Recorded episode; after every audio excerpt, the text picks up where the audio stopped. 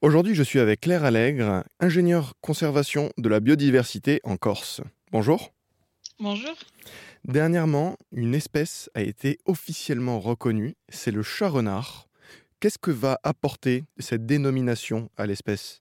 Parce que ça va surtout lui apporter euh, un statut, puisque pour l'instant, euh, Ouyatu Wolp, il n'a pas, il a pas de statut. Donc en fait, les étapes, c'est déjà donc faire reconnaître l'espèce, avec donc une démination euh, scientifique.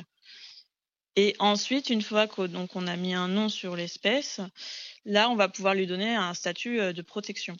En fait, c'est ça, c'est ça l'objectif simplement. Et, euh, et, voilà, dans la démarche. Et après, voilà, la reconnaissance va se faire au niveau national et international.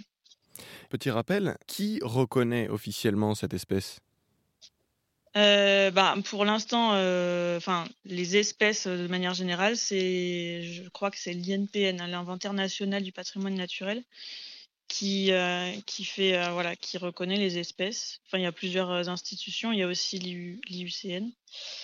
et voilà, c'est ces institutions-là qui vont qui vont au bout de au bout du compte, en passant par le muséum, bien sûr, qui vont qui vont inscrire inscrire l'espèce comme comme quoi elle est, elle est reconnue en tant que telle. Le Muséum d'histoire naturelle à Paris?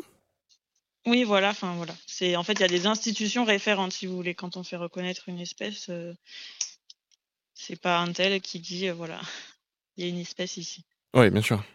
Et du coup, sur le long terme, est-ce que cette reconnaissance, quand elle sera bien officiellement appliquée, est-ce que ça apportera peut-être une sorte de plus de protection, plus de euh, protection à l'espèce?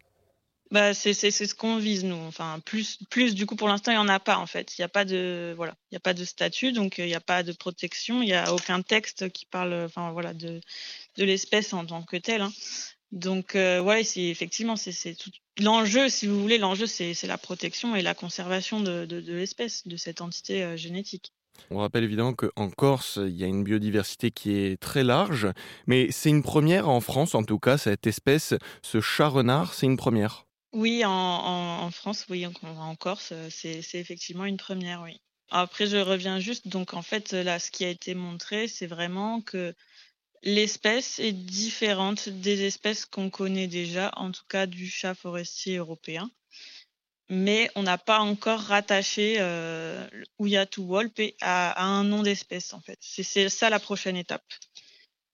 On parle bien de l'OFB, qui est l'Office français de la biodiversité et le laboratoire biométrie, biologie, évolution, tout ça, ça fait partie d'un même ensemble qui a pour objectif, entre autres, de reconnaître euh, le chat renard comme espèce endémique.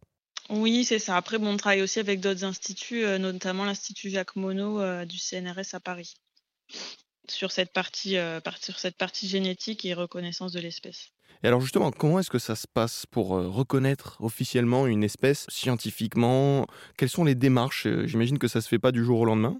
Non, ça se fait pas du jour au lendemain, ça c'est sûr. Après, c'est souvent ce qui fait ce qui fait foi entre guillemets, ce sont les, publications scientifiques euh, et notamment voilà la partie génétique qui, qui va être entre guillemets la base quoi. J'étais avec Claire Allègre, ingénieure conservation de la biodiversité, qui nous parlait du chat renard en Corse.